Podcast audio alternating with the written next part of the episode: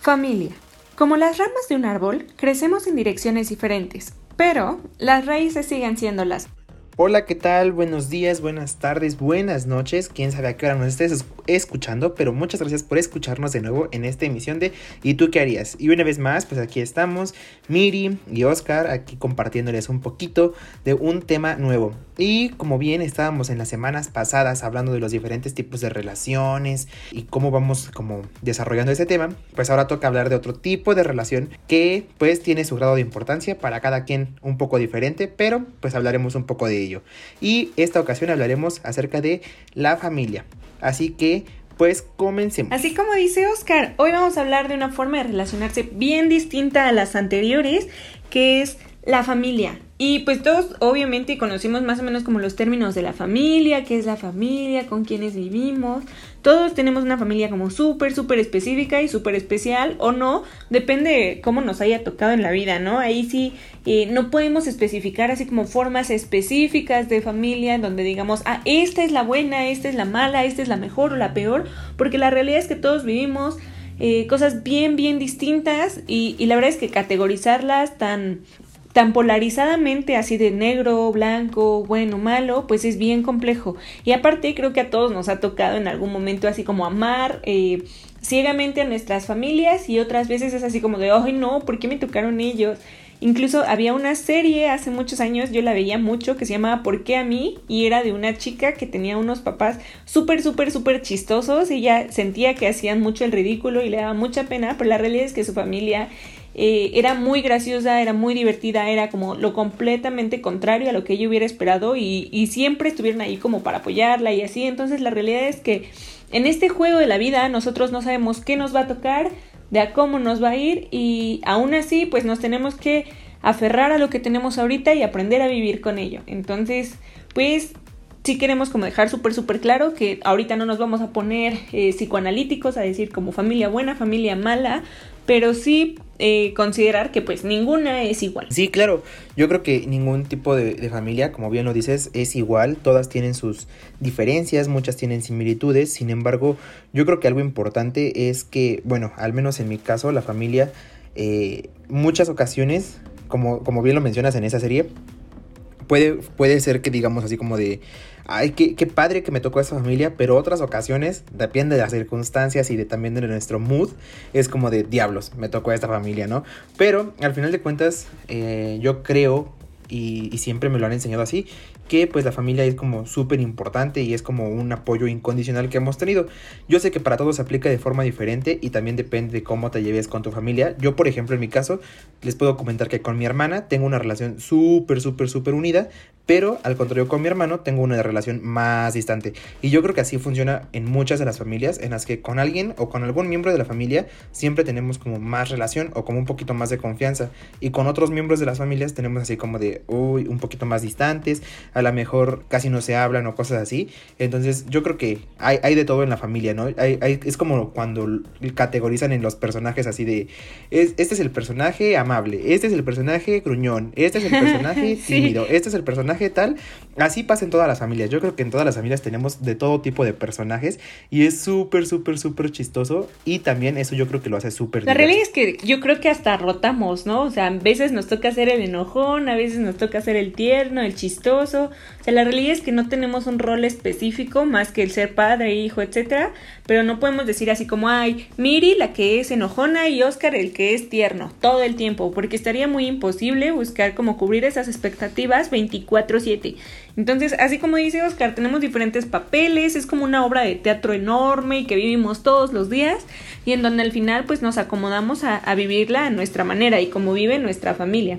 Entonces, eh, también pues algo que dice Oscar y que se me hace muy importante es retomar esto de que la familia es un pilar básicamente en nuestras vidas, no me acuerdo cuál fue la palabra que usó exactamente, pero si queremos como dejar bien claro que en este podcast nosotros no les vamos a decir así como ama a tu familia, aunque hagan esto, hagan el otro. La realidad es que pues sabemos que hay personas que, que pues la neta no, o sea, nada que ver, ¿no? Con esta expectativa o con esta cuento de cómo es una familia al 100, porque la verdad es que nadie la cumple. O sea, no somos una película, no somos eh, actores realmente, entonces pues nos ha tocado de todo y sí, sí creemos, o bueno, yo creo que por ejemplo, no sé, el respeto, el amor, todo eso, se van ganando, entonces no, no se trata de obligarlos así de ama a tu familia a fuerzas, porque pues no a todos nos ha tocado parejo, ¿no? Entonces Digo, yo sí amo a mi familia con todo mi corazón, Oscar lo hace, pero si tú nos estás escuchando y esta no es tu situación, es completamente válido. Entonces, de verdad,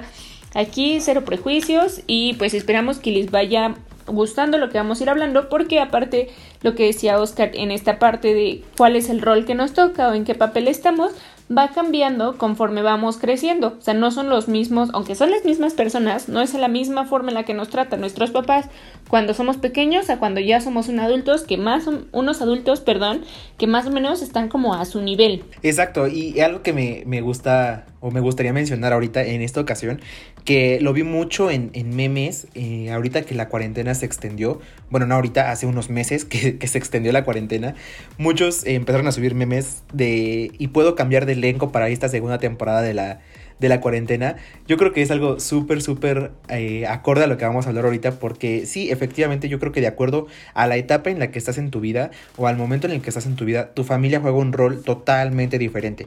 Por ejemplo, yo, como bueno, como lo decía hace rato, para mí mi familia siempre ha sido un pilar, como lo dijo Miri, súper importante, siempre ha sido como un respaldo y eso, pues la verdad, como que me lo han ido inculcando así, pues en la familia, ¿no? Como también dice Miri, pues no todos tenemos como la misma situación en nuestras familias, sin embargo, pues esta parte del respeto y el apoyo podría irse construyendo poco a poco y la confianza también pues se puede ir construyendo, ¿no? Entonces, regresando un poco al tema este de el elenco, de qué papel juega el elenco, yo me acuerdo que cuando iba, no sé, en, la prepa, que es como en la línea temporal en la que empezamos a hablar de, los, de los podcasts, mi, familia siempre era como muy al pendiente porque ellos consideraron, específicamente mi hermana, que era una etapa muy crítica en la cual todos los, los, adolescentes pasamos como por esta parte de que queremos experimentar mayor libertad, que el alcohol, que muchas otras cosas. Entonces, mi familia siempre estuvo como muy, muy al pendiente de lo que yo realizaba, ¿no? Entonces, en esos momentos de mi vida, yo sentía que mi familia era como un poco encimosa. Yo decía, oigan, quiero mi espacio porque yo ya me quería sentir un adulto súper responsable, quería como mi tiempo, mi espacio, mi dinero y todo. Y era como de, oh, no, no quiero mi familia cerca, ¿no? Sin embargo, esta situación fue cambiando a lo largo del tiempo y ahora yo diría gracias a mi familia que estuvo cerca y al pendiente de mí porque sí hubo muchas veces que pues sí, la regábamos bastante y al final chavos aprendiendo a, poco a poco y siempre me, me daba risa porque yo me acordaba que, bueno, me acuerdo que decíamos así como de, es que ¿por qué mis papás esto? Es que ¿por qué mis papás el otro? Pero ahorita que lo analizo, la verdad decía, no, no manches, qué bueno que mis papás estuvieron ahí para decirme, oye, si la vas a regar, pues mínimo aunque sea yo te ayudo a levantarte, ¿no? La verdad creo que eso es, riega la completa para que aprendas, o sea, no manches. Eso, eso es algo que, que está súper padre, pero que va un poquito como de la familia va a jugar un rol diferente en cada etapa así de Así es, justo como dice Oscar, esta parte de la adolescencia sí es así como momento crítico en todos los sentidos de nuestra vida. Al final, pues el cuerpo que conocíamos ya no es el mismo cuerpo, los gustos que conocíamos ya no son los mismos gustos. E incluso esta familia que conocíamos, que creíamos que iba a ser nuestra familia como all the time, eh, ya no es la misma. O sea, al final pues tenemos necesidades distintas, ¿no? En el caso de Oscar fue como alguien que lo fuera guiando, en mi caso también, o sea, mi familia era así como de, oye, tus calificaciones, oye, tus actividades, oye, en dónde estás, a dónde vas, digo a la fecha y por la situación actual que vivimos en el país, yo estoy muy acostumbrada a decirles a mis papás así como, estoy aquí, voy para allá, me voy a mover, pero la realidad es que en, en esos momentos yo decía, oigan, ¿por qué quieren saber exactamente en dónde estoy en cada lugar, ¿no? O sea, y ellos me decían, no, pues cuando crezcas lo entenderás, hoy ya lo entiendo, pero en esos momentos era así como, basta, háganse un lado, como dice Oscar, yo ya quiero ser adulta, ahorita yo ya quiero que me regresen, pero la verdad es que, pues al final, esta parte de construir a la familia, que es algo que bien decía Oscar, no es una construcción, no llegan y te dicen, es esta y ahí muere, sino que todos vamos siendo parte de este proceso de desarrollar la familia como nosotros queramos que sea, ¿no? Obviamente con nuestras limitaciones y todo,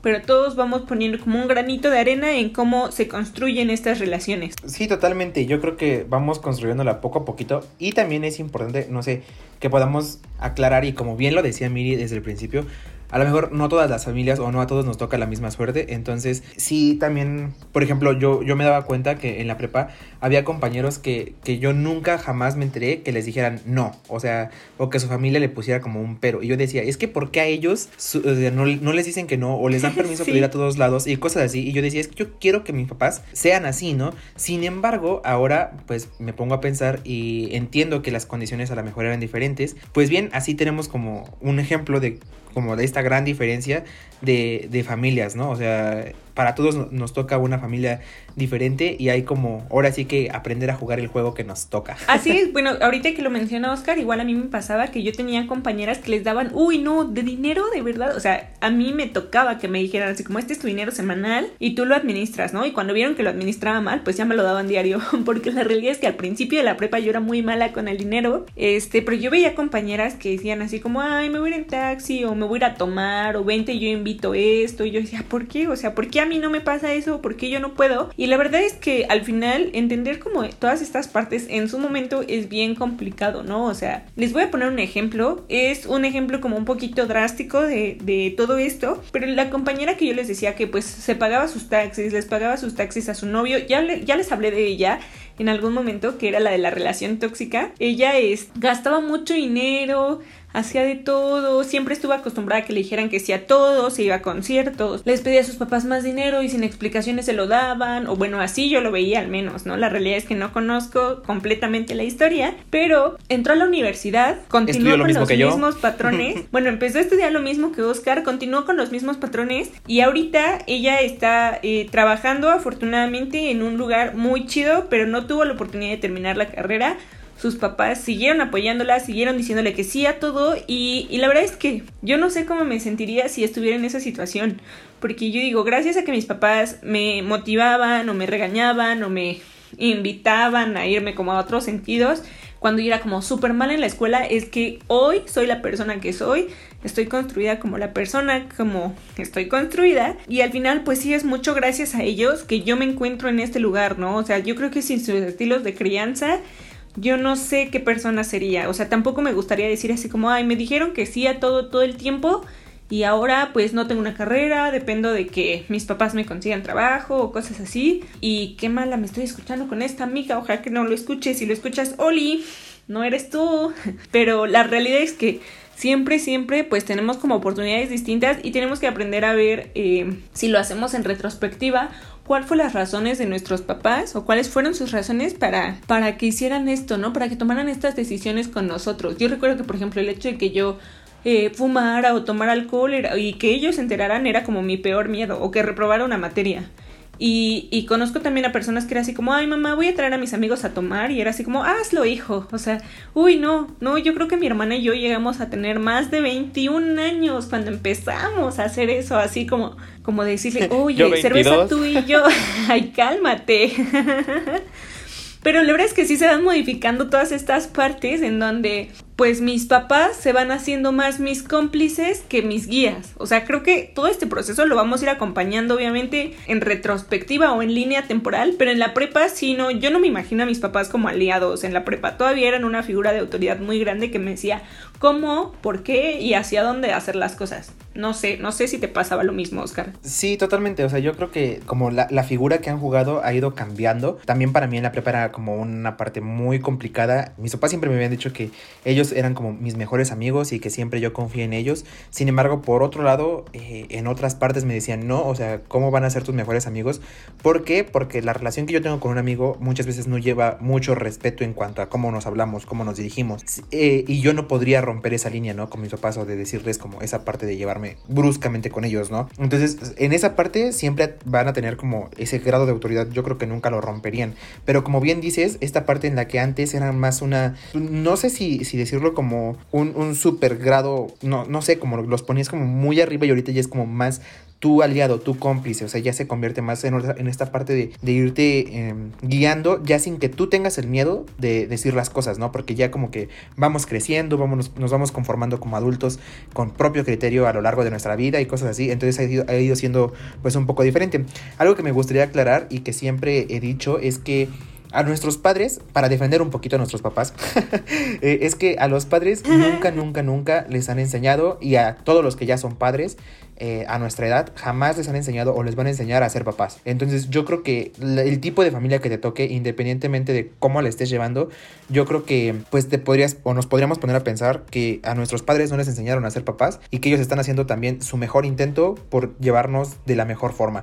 Eh, a lo mejor no les resulta o no es como nosotros quisiéramos, pero podríamos como también eh, no juzgarlos tan, tan, tan cruelmente, ¿no? Ya, ya lo experimentaremos cuando nosotros decidamos formar nuestras propias familias y decir, ¿sabes qué? A ver, ahora, ahora yo jugaré a ser papá o a ser mamá o, cosas así, ¿no? Ya, ya será tu momento de establecer criterios y de establecer como tus reglas como, como padre, a ver qué tal, qué tal la armas, ¿no? O la armamos. Pero bueno, regresando a esa parte y después de haber defendido un poquito a los papás, efectivamente, eh, yo también, bueno, cuando ingresé a la universidad, pasaron de ser como esta parte como muy ruda, porque a mí mis papás siempre me han exigido como muchísimo en cuanto a la escuela, siempre me han dicho como de, es tu única responsabilidad, tu única responsabilidad, siempre, siempre me han metido esa idea, entonces siempre he tenido como esta parte de querer cumplir mucho con la escuela. Entonces, incluso yo en la universidad siempre, siempre tuve miedo de reprobar una materia. Y el, el primer momento de la universidad en el que yo reprobé un examen a mí me dio muchísimo, muchísimo miedo llegar con mis papás y decirles, ¿saben qué? Reprobé un examen, o sea, no era una materia, era solo el examen. Entonces, para mí es, se seguía viendo ese, existiendo ese miedo de llegar y decir, ¿sabes qué? Fallé en esto, ¿no? Porque para mí siempre era como todavía esa súper, súper, súper figura rigurosa. actualmente pues ya ha ido cambiando como un poquito, ¿no? Ya es como más el cómplice. La primera vez que yo me tomé una copa con mi papá fue el día de mi graduación.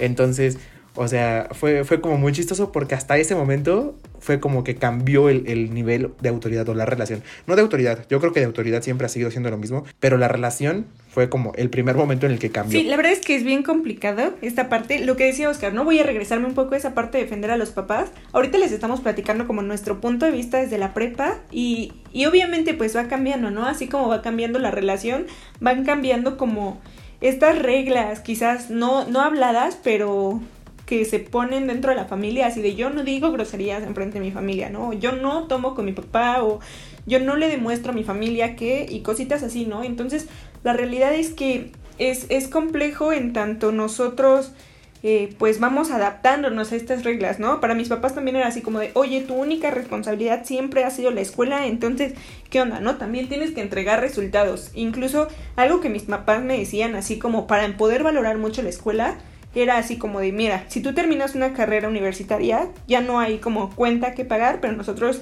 hemos pagado mucho por tu educación y, y la realidad es que si no terminas, se te va a ir la cuenta a ti. Después me explicaron que eso era como muy simbólico, que realmente jamás me iban a cobrar nada porque pues era su trabajo como papás o ellos lo asumían así, pero que la idea era motivarnos a darnos cuenta de que pues las cosas cuestan y que no es tan sencillo como nosotros creemos de solo decir así como, ay, pues puedo hacer y deshacer en mi vida sin consecuencia. Mucho, por ejemplo, eh, de lo que fue cambiando, ya dando un pasito eh, más a nuestra vida, fue entrar a la universidad. Yo les contaba que yo eh, hice un berrinchote, bueno, eso no sé si se los conté, pero yo me quería ir a, a una universidad en la Ciudad de México y mis papás me decían que no y que no y que no.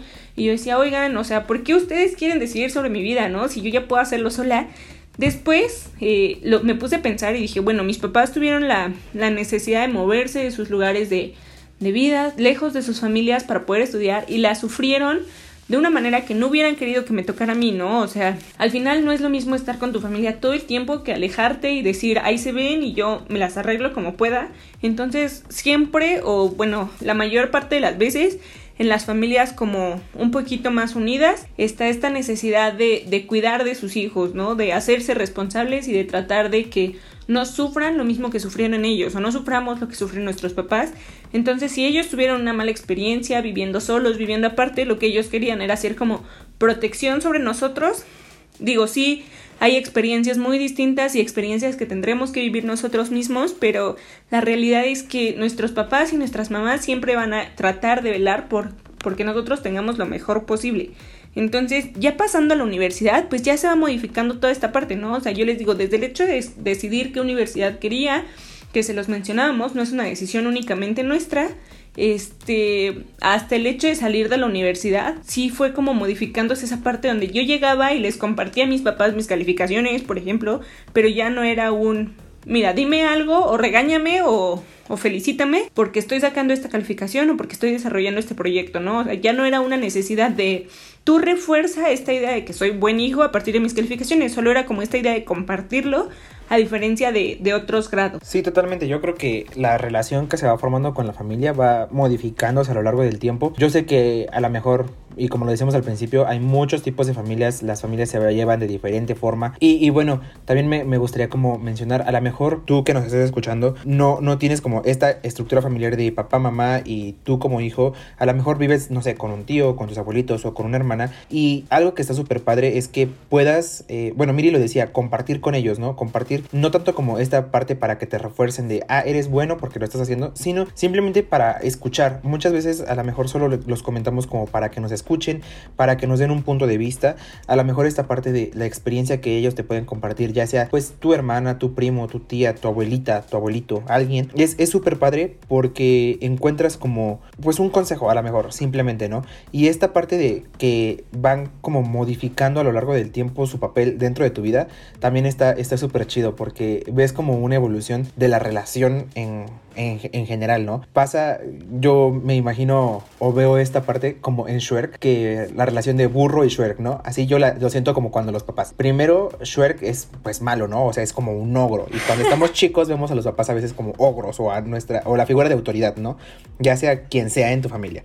Los, los ves como ogros. Y a lo largo del tiempo así vas como creciendo o va madurando su relación. Y al final, Shrek y Burro terminan siendo pues amigos, cómplices, ¿no? O sea, terminan como una relación súper diferente. Y yo así veo como de esa, en esa perspectiva la relación en, en, mi familia, con mis papás o con mis hermanos, ¿no? Al principio yo los veía como una figura así como un Shrek, como un ogro, ¿no? De que todo me regañaban y todo me decían y me decían, esto no, esto sí, y, ¿por qué lo haces? Y cosas así, ¿no? Como de por querer que hiciera las cosas a lo mejor de una forma segura o de una forma con otra perspectiva, no lo sé. Y después, poco a poquito, yo iba así como de, ya merito, ya merito, yo era como burro, que ya merito crece, ya merito crezco, ya merito crezco.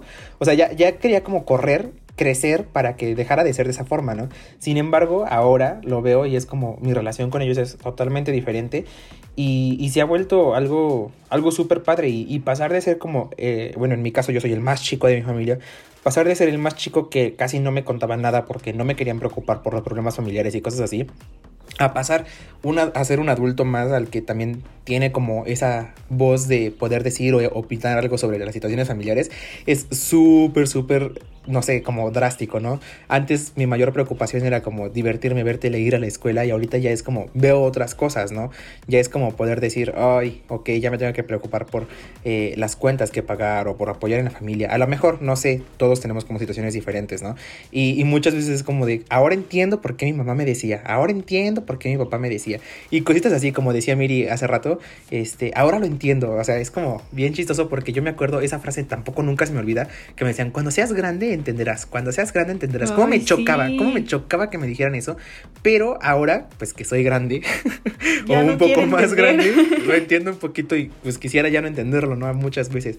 Y, y yo creo que así nos va sucediendo a todos independientemente del tipo de familia que tengamos y de la estructura familiar en la que nos encontremos, pues es súper, súper, súper diferente. Pero yo creo que todo eso lo vas aprendiendo y algo que yo escuchaba muchísimo a mi hermana decir, porque mi hermana fue la primera en, en separarse como del núcleo familiar por hacer su propia familia, que yo me acuerdo que cuando mi hermana tuvo a su, a su primera bebé, a mi sobrinita, mi hermano la molestaba muchísimo y decía a mi hermana, cuando tengas tus hijas vas a ver que no te va a gustar que las molesten. O cuando tengas a tu hija vas a entender y cosas así, ¿no? Y ahora que mi hermano también ya tiene una hija, es súper chistoso porque le dice a mi hermana, ya ves, yo te dije, ya ves, yo te lo comentaba y cosas así, ¿no?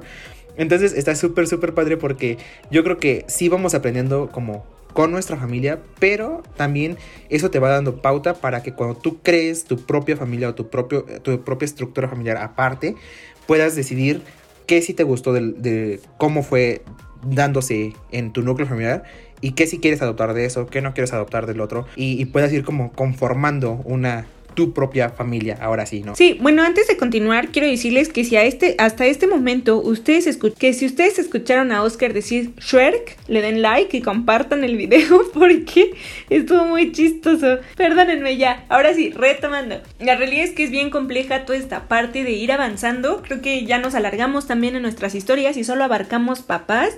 Bueno, para mí mi núcleo familiar son mis papás y mi hermana, que ya también está viviendo en, en otra parte, se está independizando. Y es bien bonito poder ser parte de estas decisiones familiares, de tener voz y voto en las decisiones familiares, de que ya tus papás no digan shh, porque hay preescolares cerca, no sé si a ustedes les tocó, a mí me pasaba muchísimo. Y la realidad es que es, es bien interesante cómo vamos tomando un papel más activo en la familia, no de una persona dependiente de nuestros padres, sino poder crecer más independientemente, llámese económico o, o emocional o físico. Entonces, pues sí, sí queremos como ir terminando con esta parte de decirles, nunca hay una familia como muy exacta, muy específica o perfecta, porque al final las relaciones las creamos nosotros, siempre hay inconvenientes, siempre hay bachecitos, pero también hay este, estas partes increíbles donde dices, ay, qué afortunada me siento de poder estar en mi familia en esta nueva posición, ¿no? Quizás ya mi mamá no me, no me pone la pijama ni me prende la tele, pero ya nos podemos echar una cerveza juntas, yo le platico de mis problemas en pareja o ella me cuenta de los problemas del trabajo y ya podemos ser como o mantener un vínculo muchísimo más eh, equitativo en este sentido de las relaciones. Entonces, si ustedes se encuentran en este proceso de crecer, de estar eh, dejando la cuna para hacerse de su propia cama, emocional o simbólicamente hablando, la verdad es que disfruten mucho este proceso porque al final pues nuestros papás van creciendo tanto como nosotros crecemos y al final las necesidades se van haciendo súper distintas, ¿no? Entonces esperamos que les haya gustado, realmente aquí sí ya no trajimos como tanta parte teórica, tan modo maestros,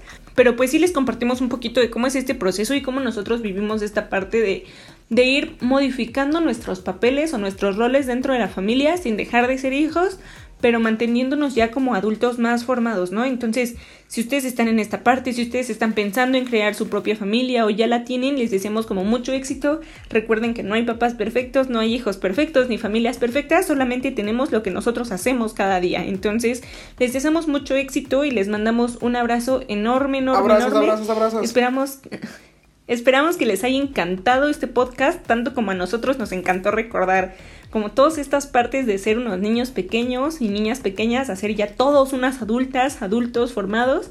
Entonces, eh, les mandamos un saludo, nos vemos la próxima semana. Recuerden seguirnos en redes sociales, compartirnos y pues les mandamos un abrazo, a la distancia. Abrazo, abrazo. Bye. Bye.